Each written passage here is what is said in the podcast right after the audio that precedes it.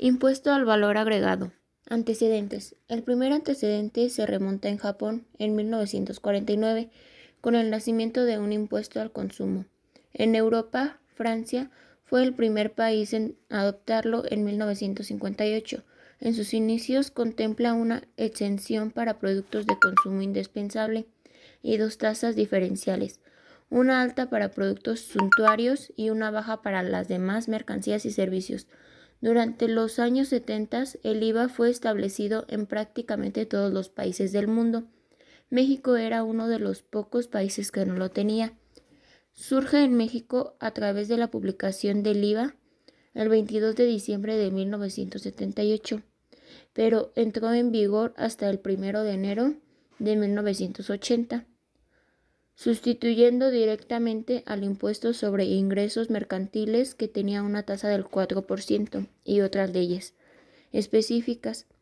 Sustituye a un impuesto en cascada que por su efecto acumulativo encarecía el producto al consumidor final. Buenos días, yo les hablaré sobre la línea del tiempo en la tasa del IVA. De 1980 a 1982 la tasa del IVA era de un 10% general y 0% de todos los alimentos.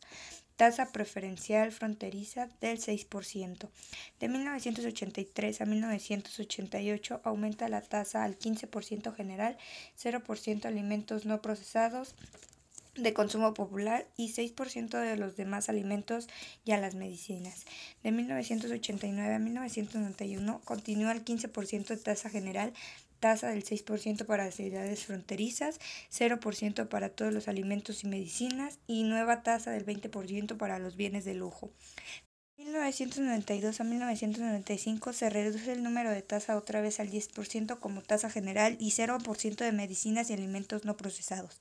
De 1996 al 2009 aumenta nuevamente al 15% la tasa general, regresa la tasa de ciudades fronterizas con un 10% y continúa la del 0% a medicinas, alimentos no procesados.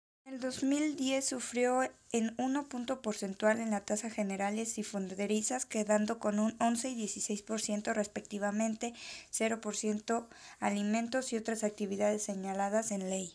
Desde el 2014 tenemos solo una tasa general del 16% y la del 0% en medicinas, alimentos y algunas otras actividades. Además de las diferentes tasas en la historia, existen extensiones de impulso a ciertos bienes y servicios. Con frecuencia las tasas de impuesto a valor agregado son modificadas conforme van surgiendo los cambios de desarrollo social y económico en cada país. Es preciso conocer las disposiciones legales que contienen las tasas vigentes. Registro del IVA. La ley del impuesto al valor agregado establece que el impuesto se causará hasta que efectivamente se cobre al cliente y en consecuencia también se podrá acreditar cuando se ha pagado efectivamente a los proveedores o acreedores.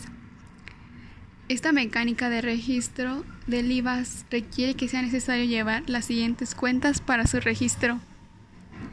IVA acreditable. En esta cuenta se cargará el monto del impuesto que se haya pagado al adquirir un artículo o pagar un servicio y el cual se haya pagado en efectivo. IVA acreditable no pagado o por acreditar. En esta cuenta se cargará el monto del impuesto que los proveedores o acreedores nos trasladaron en la factura por la compra de bienes o servicios, pero que ha quedado pendiente de pago, es decir, aquella en que nos concedieron crédito, iba por pagar no causado. En esta cuenta se abonará el monto del impuesto IVA que trasladamos a nuestros clientes en la factura por la venta de bienes o servicios pero este ha quedado pendiente de cobro, o sea, les concedimos crédito. Iba por pagar causado. En esta cuenta se abonará el monto del impuesto que trasladamos a nuestros clientes en la factura por la venta de bienes o servicios y el cual nos pagaron en efectivo. El registro contable de las operaciones deberá realizarse considerando los principios hasta ahora vistos, las cuentas de nuestro catálogo no se verán afectadas y podrán registrarse bajo el método que la empresa decida utilizar.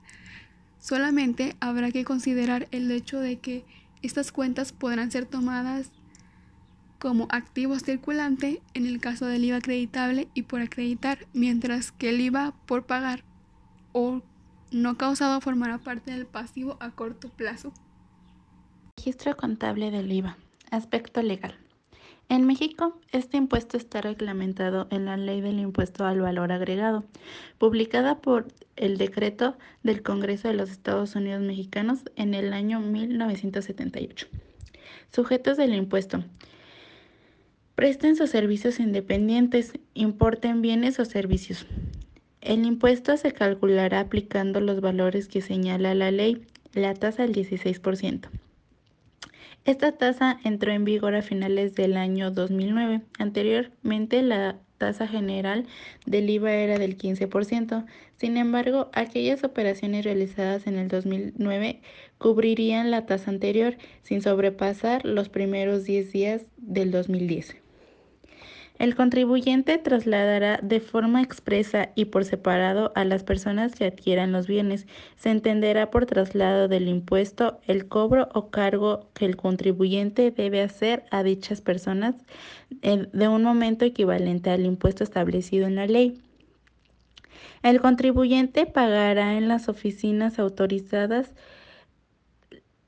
la diferencia entre el impuesto a su cargo y el que le hubieran trasladado o el que hubiese pagado en la importación de bienes o servicios. La declaración del IVA es proporcionar mensualmente a las autoridades fiscales a través de los medios y formatos electrónicos que señalen del Servicio de Administración Tribunal la información correspondiente sobre el pago, Atención, acreditación y traslado del importe del impuesto al valor agregado en la operación de sus proveedores. Y este sería nuestro podcast sobre el impuesto del valor agregado que habla más sobre el IVA y todo respecto al IVA. Muchas gracias por escuchar este podcast y nos vemos hasta la próxima.